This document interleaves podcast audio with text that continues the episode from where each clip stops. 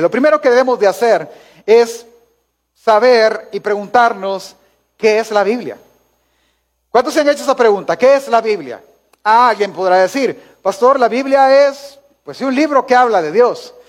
Ok, alguien podrá ir más técnico y decir, no, la Biblia es como una gran biblioteca eh, que tiene un nuevo pacto y un antiguo pacto. Voy a hacer una pregunta. Pues. ¿Cuántos libros tiene el Antiguo Testamento, hermanos?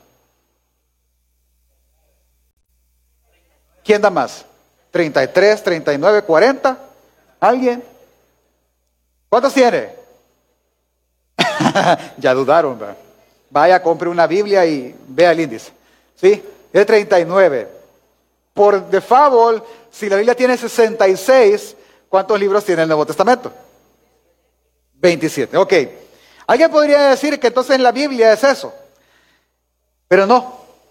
La Biblia, y no quiero que se grabe esta respuesta, quiero que la entienda, la asimile y la crea. La Biblia es palabra de Dios. La Biblia no contiene la palabra de Dios. La Biblia es la palabra de Dios. Es muy diferente. Y siempre fue tratada de, de esa manera. Nosotros y la cultura nos han enseñado a no tratarla así, pero siempre fue tratada como lo que es, palabra de Dios. Por ejemplo, Hechos capítulo 6 dice, entonces los dos se convocaron a la multitud de los discípulos y dijeron, no es justo que nosotros dejemos el qué familia? La palabra de Dios para servir las mesas. Estaba la iglesia creciendo y fue la primera vez que ellos escogen diáconos para servir a la iglesia. Pero Pedro, que es el que da la respuesta, él dice, no es bueno que nosotros dejemos la palabra de Dios. ¿Y por qué sabemos que se refiere a eso? Él se está refiriendo al Antiguo Testamento, a la, ley, a los profetas, a los salmos. ¿Por qué? Y el nuevo pastor a esa altura no existía, hermano. Así que se está refiriendo a lo que él conoce como la palabra de Dios y está diciendo que no es bueno dejar el ministerio de la palabra por ir y servir las mesas. No es menospreciar la otra tarea, pero también es importante y más importante ir a las escrituras que son palabra de Dios. Pablo, tiempo después, le escribe una carta a los tesalonicenses, la primera carta en el capítulo 2, versículo 13, él dice, por lo cual también nosotros, sin cesar o sin detenernos, damos gracias a Dios de que cuando recibiste la palabra de Dios que oíste por nosotros, es decir, la predicación y la enseñanza que ellos les dieron, no la recibiste como palabra de hombre, sino según es en verdad la palabra de Dios, la cual actúa en vosotros los creyentes. Ok, así que la verdad número uno que nosotros debemos de atesorar y tener bien, bien clara familia, es que la Biblia no contiene la palabra de Dios. La Biblia es la palabra de Dios. ¿Me doy a entender? Si es la palabra de Dios, tiene mucho sentido y tiene mucho peso. Le voy a poner un ejemplo.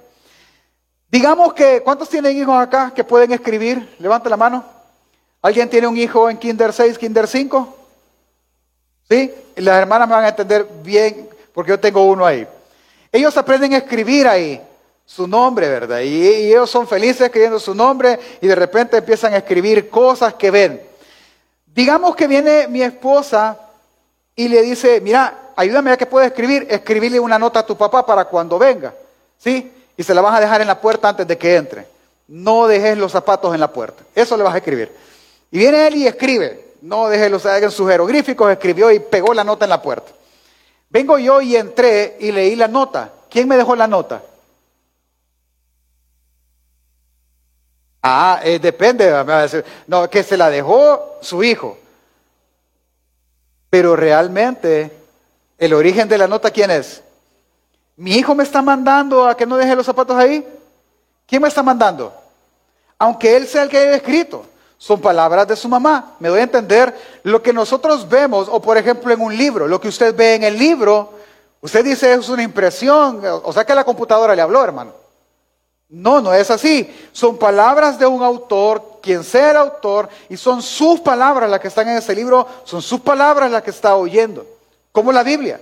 La Biblia tiene fue inspirada por Dios, por lo cual es la palabra de Dios. Cada vez que nosotros la leemos, es Dios mismo hablando la vida de cada uno de nosotros. ¿Me doy a entender, familia? ¿Me sigue?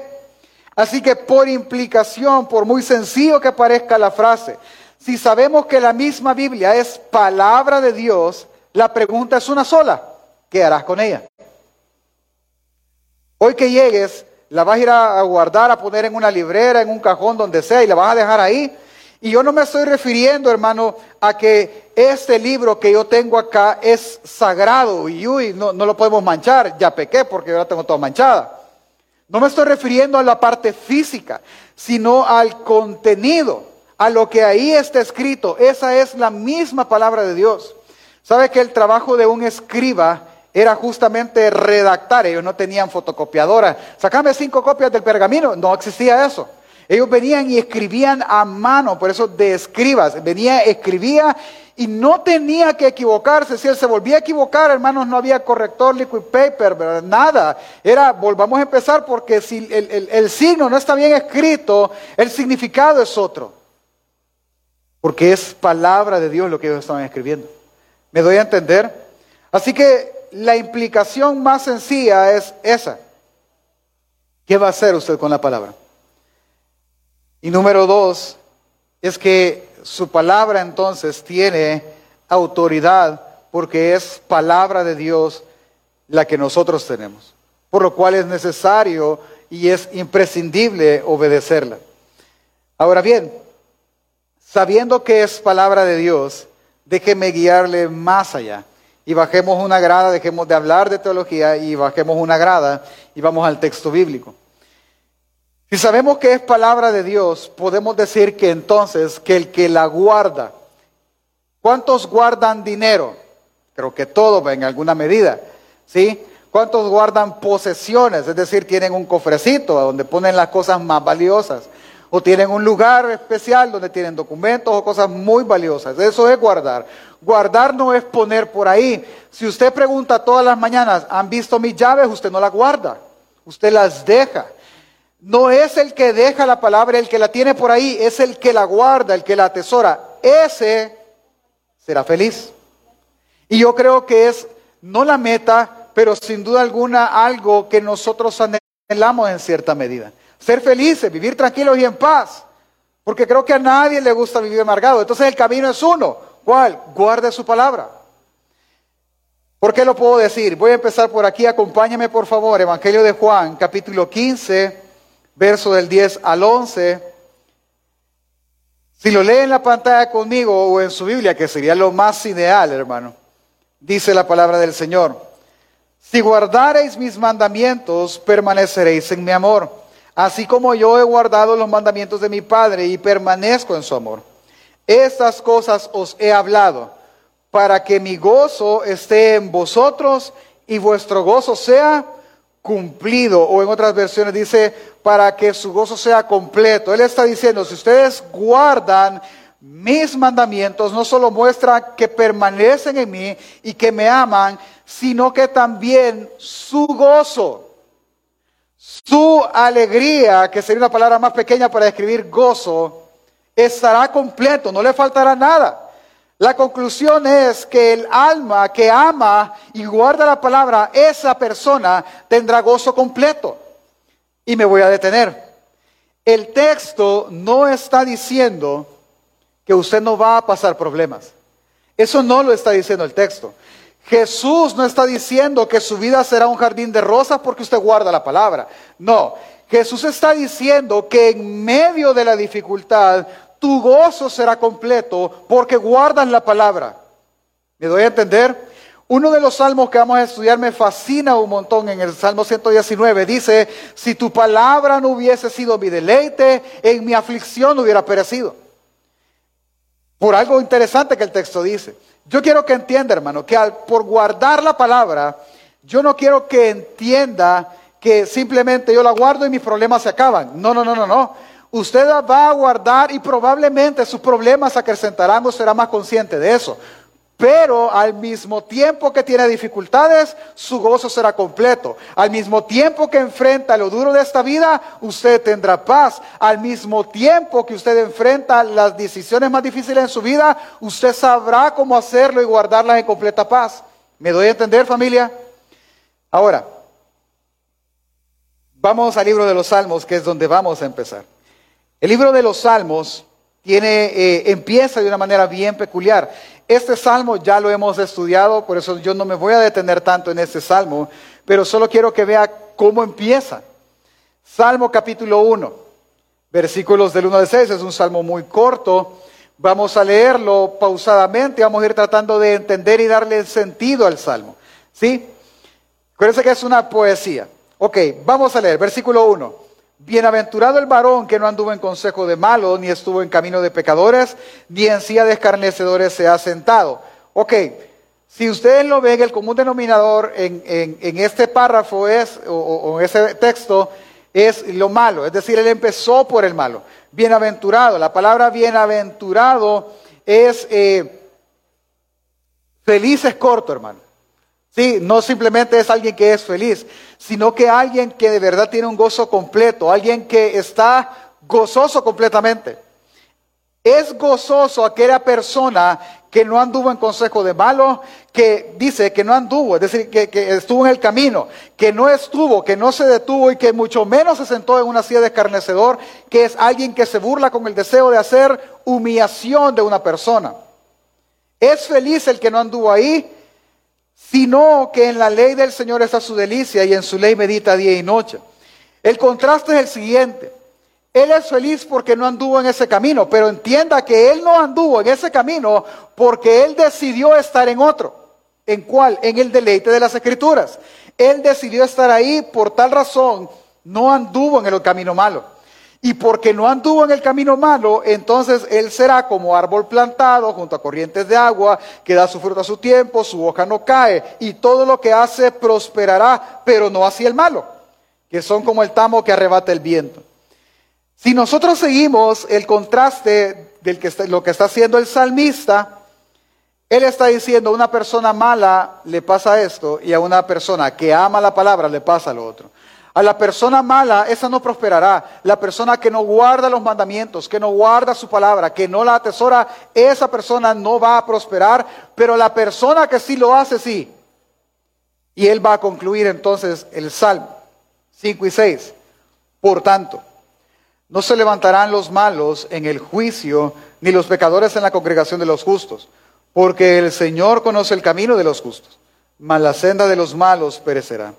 En, otra, en otras palabras, el malo perece, pero el que guarda la palabra es el que prospera. Es muy simple el salmo. Ahora bien, si nosotros quisiéramos eh, eh, eh, levantar o exponer más el énfasis del salmo, es este.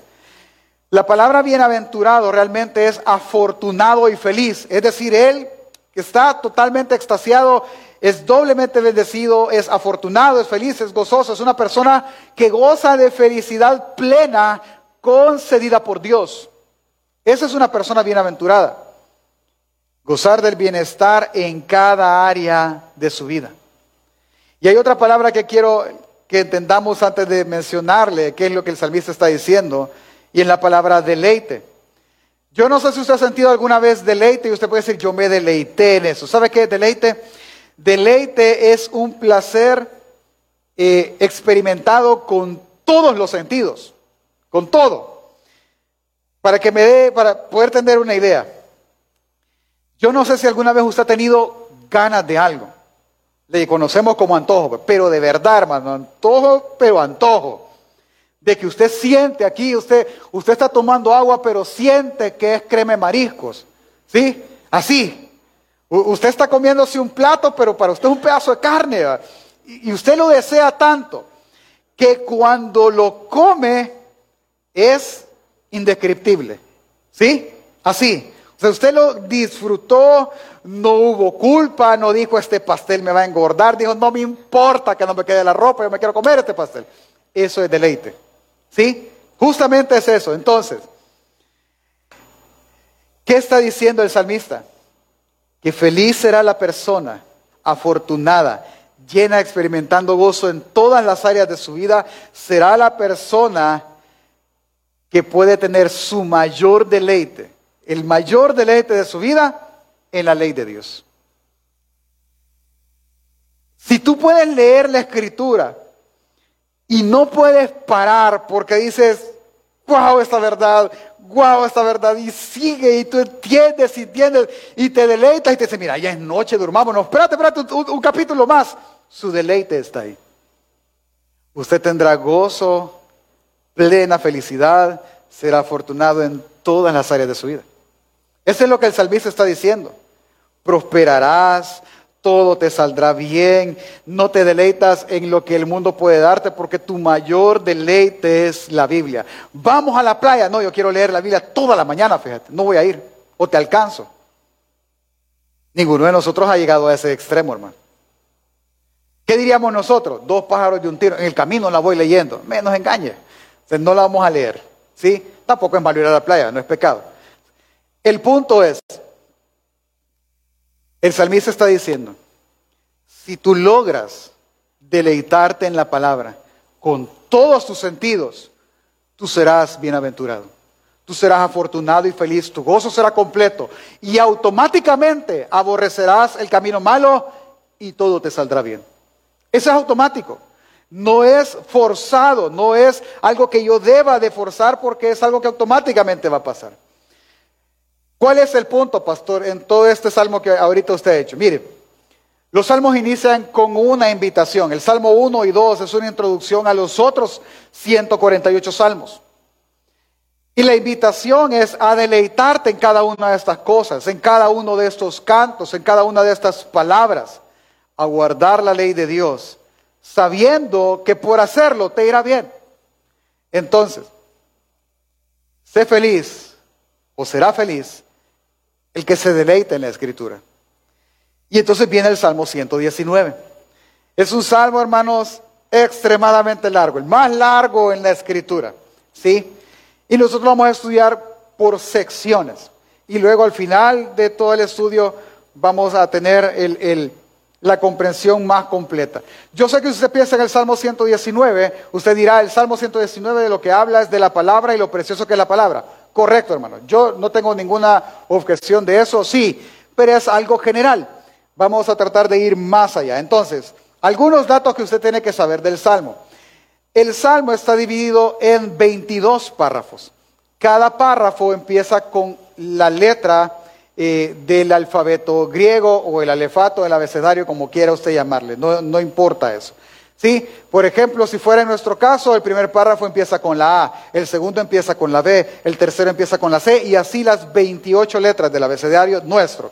En el caso de ellos solo son 22 y cada una de ellas forma un párrafo de todo el salmo, de toda la poesía. Ahora bien, eh, cada uno de esos 22 párrafos tiene una intención y quiere resaltar algo de la palabra. Y esas ideas se van repitiendo a lo largo de todo el Salmo y es así como nosotros lo vamos a estudiar. Lo que el salmista en una primera idea muy básica está diciendo es que la palabra del Señor es tan importante como que vivieras tu vida de principio a fin. Eso es lo que quiere, es tan importante que abarca todo el alefato de la A a la Z. Así es de importante la escritura. Ahora, en su contexto, es algo muy interesante, fíjense, yo no lo había eh, leído ni escuchado alguna vez, pero el pastor John MacArthur lo expone y me, y me dio sentido. Al leer el Salmo, usted va a leer muchas veces la palabra aflicción, la palabra consuelo, la palabra sostén, va, a oír, aunque es muy difícil eh, tratar de ver la diferencia de cuando él está simplemente hablando y cuando él está orando. Pero es muy probable que la persona que haya escrito el Salmo 119 esté pasando una situación muy complicada. Es muy probable que sea así por la cantidad de veces que eso se repite. Ahora, ¿por qué me da sentido? Porque los salmos, la gran mayoría de los salmos fueron escritos durante y después del exilio. Es decir, el pueblo estaba totalmente pasando una situación terrible, difícil. Por esa razón, Pastor John MacArthur cree que hay tres posibles autores del Salmo 119. No lo dice el mismo Salmo, pero son posibles autores, pero me da mucho sentido que sean ellos. ¿Quién es? David, que es el que se le atribuye la gran mayoría de autorías de Salmos. Esdras, que fue el sacerdote que después del exilio va y construye y encuentran la ley. Y por, ese, por, por haber dejado la ley, él escribe lo importante que es la ley. Y el tercero, Daniel, el profeta Daniel, que es aquel que da la profecía en el libro de Daniel. Cualquiera de ellos tres, el escenario es el mismo. Hay sufrimiento en el autor del Salmo.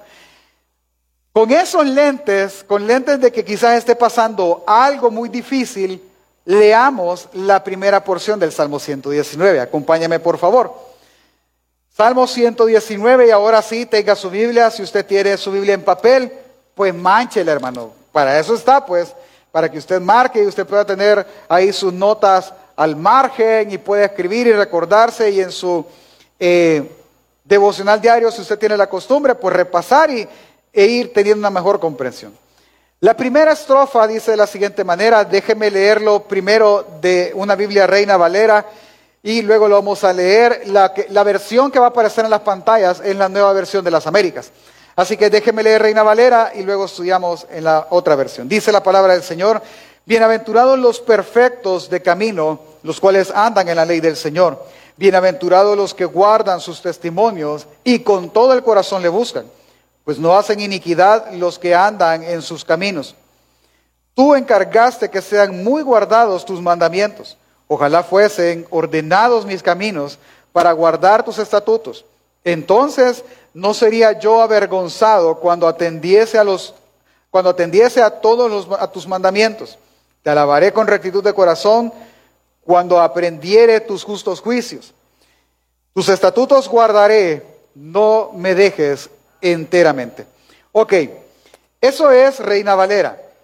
En Nueva Versión de las Américas se entiende un poquito más. El lenguaje es un poco más actual sin tratar de perder la esencia de la intención del salmista. Dice versículo 1, 2 y 3. Vean en la pantalla ahora. Cuán bienaventurados son los de camino perfecto, los que andan en la ley del Señor. Cuán bienaventurados son los que guardan sus testimonios y con todo el corazón lo buscan. No cometen iniquidad, sino que andan en sus caminos. Ok, de nuevo aparece la palabra bienaventurado, afortunado, feliz. Dios le ha concedido alegría en todas las áreas de su vida y una alegría permanente. Él está gozando de bienestar, es, lo, es la intención. Y aparece otra palabra que nosotros la malentendemos, que es la palabra perfectos. Dice, bienaventurados los de camino perfecto, es decir, híjole pastor, perfecto solo Dios, así que ninguno de nosotros, pero no es la intención. La intención es más una palabra completos. Sí, ahí hay que ir dando el ajuste para entender la idea. Ok, pero lo que nosotros debemos de entender es eso.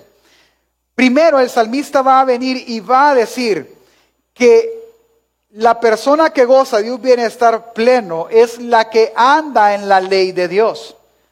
Eso es lo que está diciendo el salmista. Pero no solo anda, sino que lo busca. Y le voy a explicar por qué.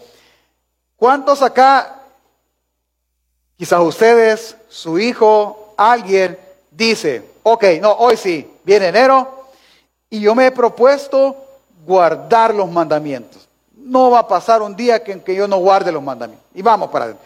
Y empieza y trata de guardar memoriza respuestas, memoriza cliché o forma de hablar y está porque es cristiano y quiere hacer bien las cosas. Pero ¿qué está haciendo él? Un mero cumplir. No hay una intención porque cuando algo pase, él va a responder y va, a quebrantar la ley de Dios con uno que quebrante, la quebranta toda. Lo que el salmista está diciendo que no es la motivación correcta el ser feliz para guardar los mandamientos. No, Tú quieres ser feliz, por eso vas a guardar los mandamientos. No, no es la motivación correcta. Tú tienes que guardar los mandamientos con todo tu corazón. Debes de desearlo y deleitarlo, porque si no pasa esto. ¿Cuántos ven? No voy a responder, no voy a hacer mala cara, pero ¿cuántos ven en los mandamientos prohibiciones? Pero ¿cuántos ven en los mandamientos una guía? Es muy diferente. El punto es la intención en su corazón. La intención con la que lee y se acerca a eso. Entonces el salmista lo que está diciendo es que esta persona que es feliz, que tiene bienestar, porque anda en la ley de Dios, lo hace con todo su corazón. Y porque lo hace con todo su corazón, sus caminos son completos. Es decir, no falta nada, no hay maldad en eso. Entonces, el salmista lo está hablando ahora como un ideal alcanzar. Él quiere alcanzar eso. Él quiere ser de perfectos caminos. Él desea no faltarle a Dios ni pecar contra Dios. Y lo puede ver usted en el, en el versículo 9, más abajo. Él va a hacerse la pregunta retórica, ¿con qué limpiará el hombre su camino? Guardando su palabra. ¿Me explico? Es, es un ideal al alcanzar. Versículo 4.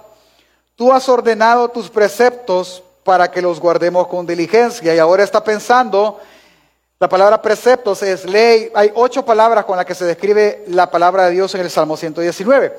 Pero cuando Él dice, tú has ordenado tus preceptos, es que no, no los puso en orden coherente, sino que Él ordenó que sus preceptos fueran guardados con diligencia.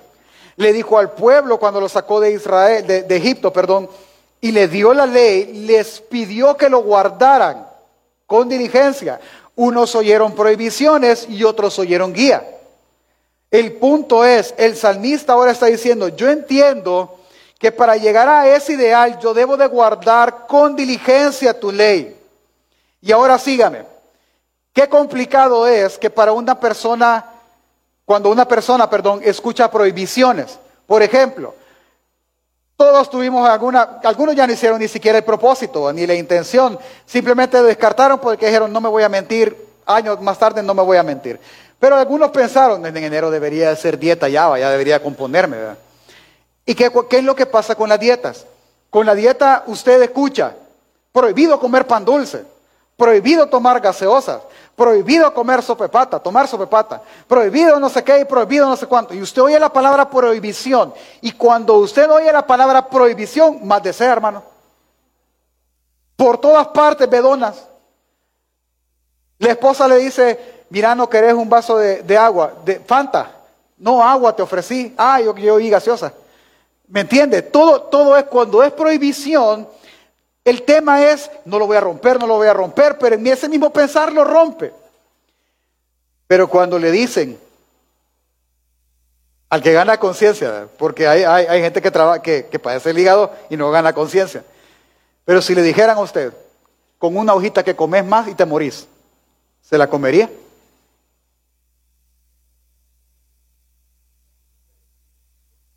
Comerás cosa mortífera y no morirás, ¿verdad? ¿Me explico? Cuando uno gana conciencia, mire, hay un programa que mi esposa ve mucho, que, son personas que de verdad ya la comida es un problema, pesan 500 libras, 600 libras. Y dicen antes de ir donde el doctor que los va a operar y los va a poner el régimen, dicen, mira, pasemos a la última comida. O sea, no, muéranse, ¿me entiende? con ellos es a ese extremo. Y hay otros que no. Hay otros que el doctor llega y le dice, ajá, pesas 800 libras, mañana te vas a morir. O sea, cada día que te dormís, probablemente no vas a despertar. Así que si tú no dejas de comer, mejor no quémelo, le dice, porque no cabe en una caja. Así les habla. Y las personas, no, dice, ya no más. No es de un mes, ¿verdad, hermano? Al mes cintura de torero. Años. Años y procesos. Y las personas cambian. Porque Él no oyó prohibición, Él oyó, esta es tu vida. ¿Me entiende? Lo que el salmista está oyendo es eso. Él no está oyendo algo imposible de alcanzar como lo podemos oír nosotros. ¿Cuándo voy a llegar a ser perfecto? No, Él no está oyendo eso. Él está oyendo un ideal por alcanzar. Yo quiero guardar diligentemente tu ley. Y entonces dice, versículo 5 al 7, ojalá mis caminos sean afirmados, para guardar tus estatutos. Entonces no seré avergonzado al, considerar todos tus mandamientos. Con rectitud de corazón te daré gracias y al aprender tus justos juicios. es decir, él está meditando su condición y todo y dijera, si yo guardara tu ley, yo no sería avergonzado. Si yo guardara tu ley, yo te daría gracias por cada vez que yo aprendiera algo nuevo y que aprendiera tus justos juicios. Es más, mire, cuando nosotros vimos la palabra justo juicio, yo no sé si le pasa a usted, a mí sí, yo me imagino un juez, ¿sí? Dando el veredicto correcto. La intención es que al aprender sus justos juicios, ¿a cuántos les cae mal tomar decisiones, hermano? Es que no nos engañemos, molesta porque, y si me equivoco, pues. ¿Cuántos pensaron cuando se censaron? ¿Qué talla es, hermano? Híjole. ¿Y si la camisa es pequeña? ¿Y si es grande? ¿Y cómo son las tallas, hermano? Estándares. Pues sí, pero estándares, la, la L hace M o la XL hace XS. No, no sé, pero hermano, decida qué talla va a querer.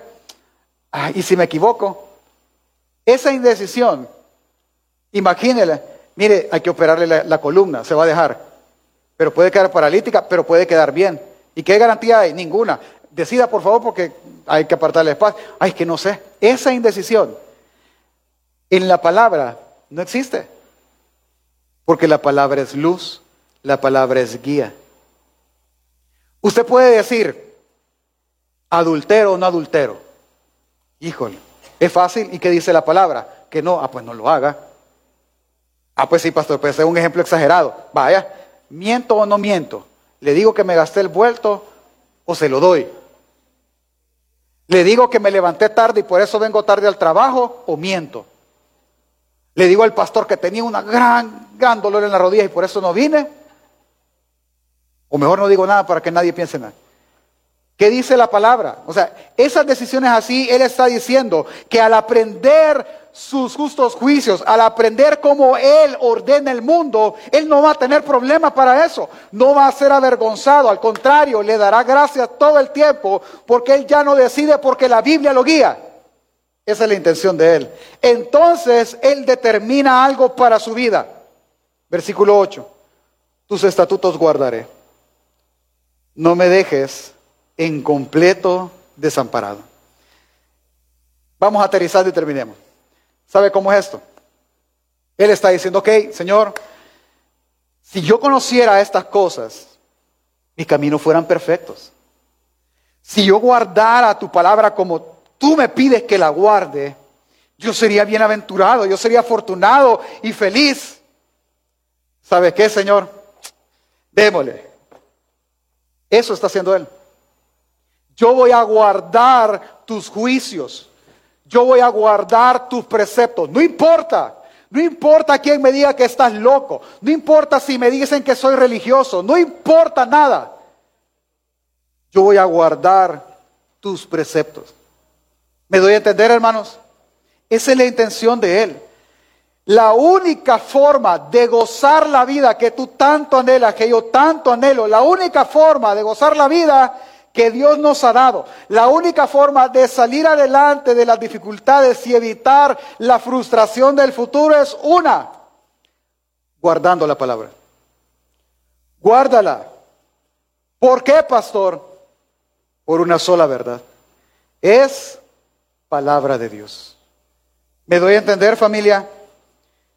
Es que la invitación del salmista no es a ser astuto. No, es hacer sagaz, no es a creer que yo las puedo todas, todas.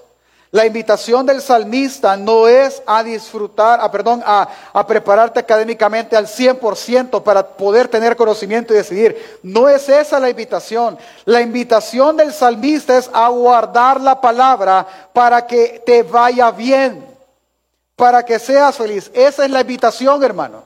No es otra.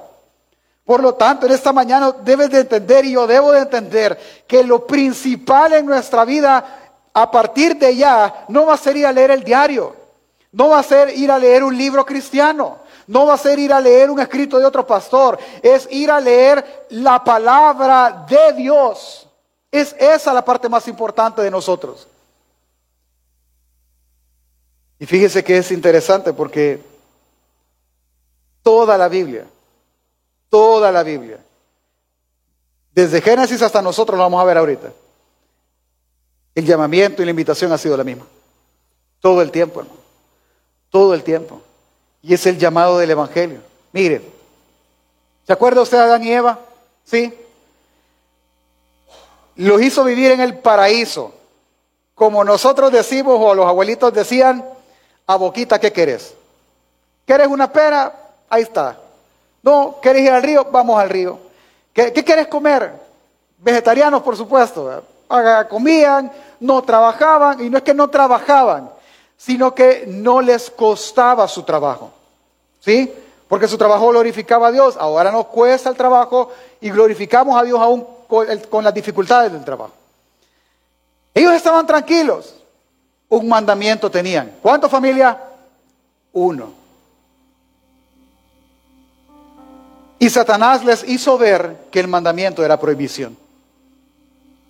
¿A cuántos no le han dicho de cada uno de ustedes? Es que sabes por qué yo no voy y yo no me convierto al cristianismo.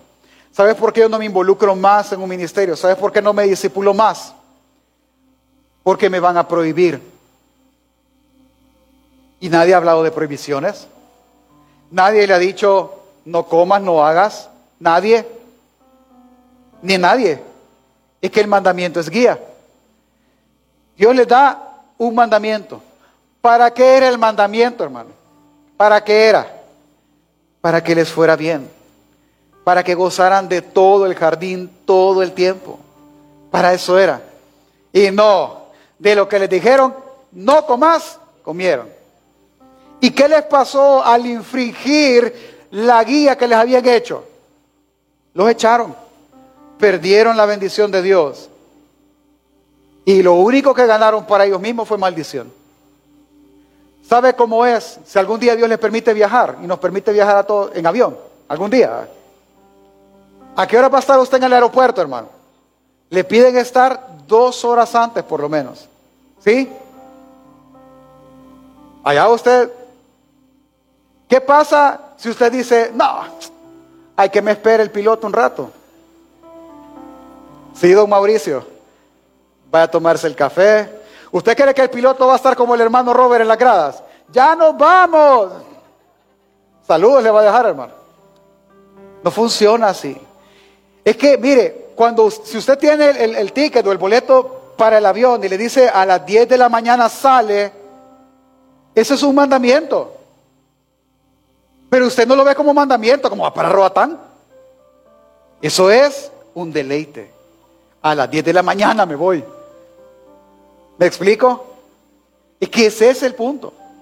Le voy a poner otro ejemplo. Josué. Josué, el sucesor de Moisés.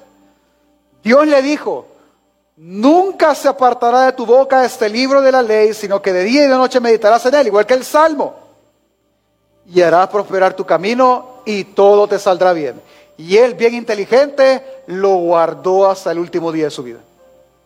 ¿Y cuál fue su recompensa? La tierra prometida, la tierra de sus hijos. Y cuando conquistó la tierra, todavía le dijo, yo no sé si al regresar, ¿qué van a hacer ustedes? pero yo y la tribu que está conmigo serviremos al Señor. Ya. Y todos tenían el mismo mandamiento. Lo hizo, lo cumplió y gozó de todas las bendiciones. Número tres, el pueblo de Israel unido. Dios les dice allá por el libro de Deuteronomio, les dice que Dios les va a dar la tierra por heredad que Él se las prometió y Él se las va a regalar con una condición. Nunca te apartes de mi ley, jamás, porque el día que te apartes de mi ley, te va a ir mal. Y hermanos, se apartaron de la ley. Y los echaron de su casa y se fueron al exilio. Durante ese periodo de sufrimiento probablemente fue escrito este salmo. Y ese es el punto. ¿Cuál pastor? El que yo quiero que entienda. Si Él está en sufrimiento en este momento, Él está diciendo, para salir de mi sufrimiento, yo no tengo que ir y escaparme de esta ciudad. Yo no tengo que ir y matar a Nabucodonosor. Para salir de ese sufrimiento, lo que yo debo de hacer es guardar su escritura. Ser feliz aún aunque mi alma esté presa. Tener paz aunque yo tenga peligro de muerte encima. Es que eso es lo que está diciendo.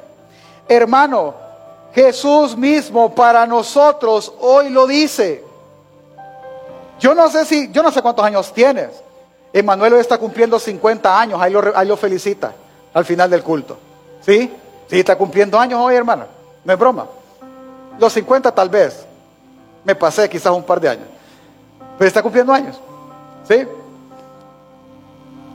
¿Sabe qué, qué es lo que Jesús dice para nosotros.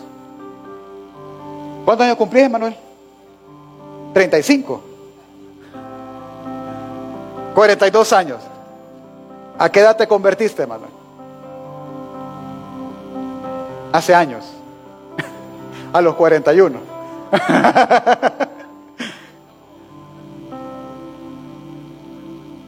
a los 18 años, va. Yo no sé a, qué edad se convirtió usted. Emanuel a los 18 años. ¿Cuántos de los que están aquí han dicho o han pensado si hubiera conocido esto antes? ¿Sí? ¿Y qué espera, pues? ¿Por qué sigue manejando su vida cuarenta y tantos años más? Hermano, ya no funcionó su método. Por años lo ha intentado, por años ha sido, ya no funciona. No es así, nunca ha sido así. Si es que el Evangelio es claro. ¿Y qué dice el Evangelio, pastor?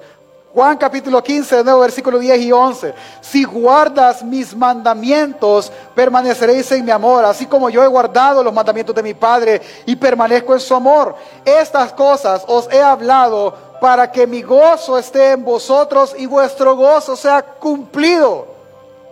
Es que está. Es que Él vino a dar vida abundante. Él no vino a quitarte el sufrimiento. Pero mientras sufres, Él puede darte paz. Mientras te angustias, Él te da esperanza. Pero hay del desesperanzado que no tiene en quién confiar. Hay de aquel el que cree que puede confiar en su salario, en su profesión, en lo que él cree en su mente. Pero bienaventurado aquel que porque guarda la palabra, confía en el único Dios verdadero. Porque siempre tendremos esperanza. Si no es en esta vida, será en la siguiente. Pero Él salvará a familia. Ese es el Evangelio. Así que la decisión es tuya. ¿Quieres guardar sus mandamientos? Entonces goza de la vida que Dios nos ha permitido vivir en este mundo, que es pasajera y el mismo salmista nos lo va a enseñar. Pero si tú te preguntas, ¿qué es amar a Dios? Primero, déjame que Jesús nos lo responda. Capítulo 14, verso 21 al 24 del Evangelio de Juan. El que tiene mis mandamientos y los guarda, ese es el que me ama. Y el que me ama, me ama, será amado por mi Padre, y yo le amaré y me manifestaré a él. Y le dijo Judas, no Iscariote, Señor, ¿cómo es que te manifestarás a nosotros y no al mundo? Respondiendo Jesús le dijo, el que me ama, mi palabra guardará y mi Padre le amará y vendremos a Él y haremos morada con Él. El que no me ama no guarda mis palabras y la palabra que habéis oído no es mía, sino del Padre que me envió. Muy sencillo, hermano. ¿Quieres amar a Dios? Guarda el mandamiento que es santo, justo y bueno. En otras palabras, guarda el mandamiento que es para tu bien. Por lo tanto, hermano, si hay algo que te animo a hacer de hoy hasta que Dios te preste vida, es que guardes sus mandamientos. Porque el hombre que guarda sus mandamientos gozará de pleno bienestar en cada área de su vida, aunque el mundo se esté cayendo. Así que hermanos, como el salmista concluye hoy para tu vida, y di a partir de hoy, guardaré sus mandamientos. No, ya no puedo seguir igual. Voy a amar sus mandamientos y que sus mandamientos me guíen. Si lo quisiéramos hacer práctico muy rápidamente, lo primero que yo te diría es una cosa. Tú no puedes guardar aquello que tú y yo no conocemos. Por lo tanto, hermano, ve y lee tu Biblia todos los días. Todos los días. Todos los días. Pastores, que la Biblia yo no la entiendo. Hay una doctrina que en su momento en la serie vamos a aprender, que es la de la claridad de las escrituras. La escritura es clara en el mensaje de salvación. Puedes entenderla. Si tienes el Espíritu en ti, puedes entenderla. Ve y léele, ve y ora antes de, empezar a leer. Y Señor, yo, yo, yo apenas leo, Señor. Ayúdame a leer bien y ayúdame a entender. Y empieza a leer la Biblia sistemáticamente, es decir, en orden, desde el Génesis hasta Apocalipsis, y terminas y léela en otra versión, y terminas y léela en otra versión, y terminas y vuelve a leer. Léela, léela cada día. aparta un tiempo, aparta un lugar, aprovecha el tiempo. Todo el tiempo, hazlo. No dejes de leerla. Esposos, estórbense. Si usted ve a su esposa, a su esposo en el teléfono, pregúntele, ¿ya leíste tu Biblia? No, solo, solo le doy like a la página de la iglesia, pero después lee tu Biblia. Y vaya y lea, y haga que lo lea. Haga que sus hijos la lean. Haga que todo el mundo en su casa, si es posible, el perro, se siente a escucharla. Porque entonces harás prosperar tu camino y todo te saldrá bien.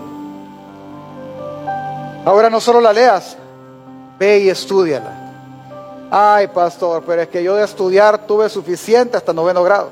No, hermano, sigue estudiando, sigue estudiando. Ve un peldaño más arriba. Ya no solo la leas como algo que tú quieres conocer, como una historia que puedes contar.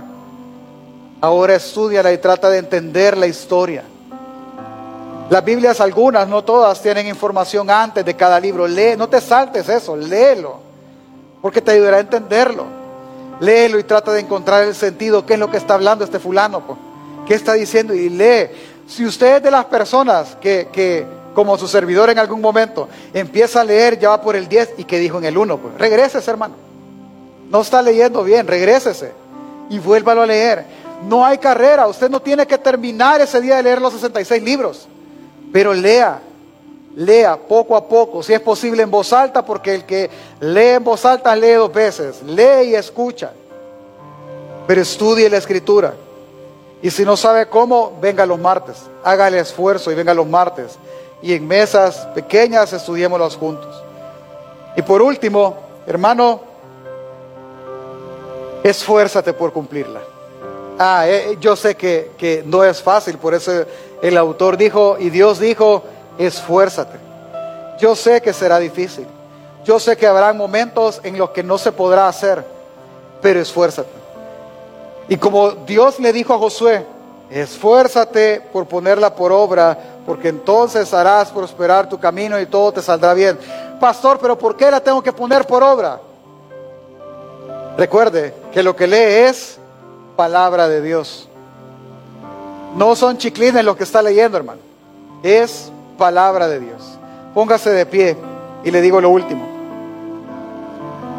Las situaciones difíciles son, son evitables al conocer la palabra.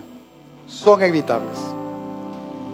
Las situaciones difíciles son llevaderas al conocer la palabra.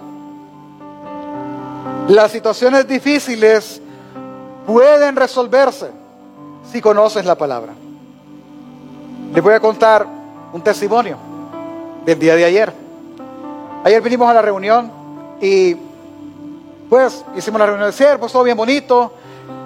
Mis hijos están enfermos, eh, Lucas y Santiago, tienen un proceso viral, pero a Santiago le ha afectado en el tema de la oxigenación y él, y él, y él tiene vértigo, ve que todas las cosas se mueven.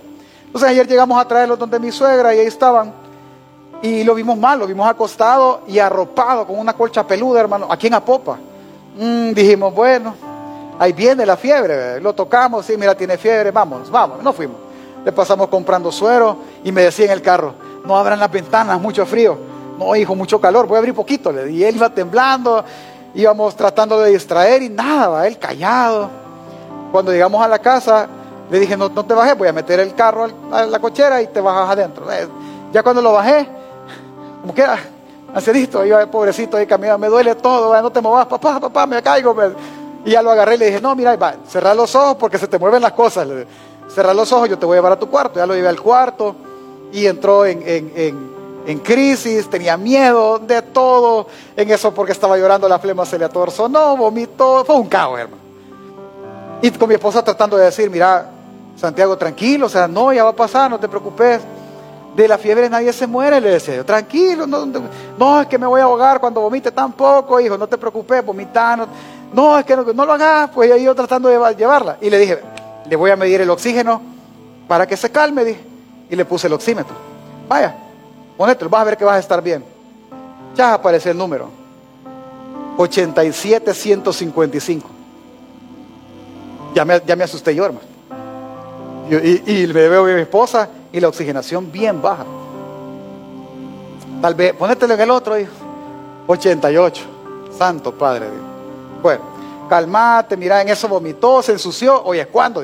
Te voy a cambiar, hijo, vení, venite al baño, lo cambié, jugate la boca y lo bañé. Ya se calmó más y todo. Y, no, y la oxigenación no subía. Se calmó, como una cosa no viene sola, se arruinó el, nebulizador. ¡Ah! Le quité el filtro y, la, reparación de cada persona. Tres golpes y arrancó. Va, ya, va, ahí está. Y, salía poco humo, pero salía. Ahí está, te dijo. Ya, en, una hora se va a acabar, pero tú ponételo. Se lo puso, se siguió calmando. Y en eso, hermanos, hacer, escribir el sermón iba. Y yo dije, la palabra. Van a haber aflicciones, pero la palabra debe de ser el gozo.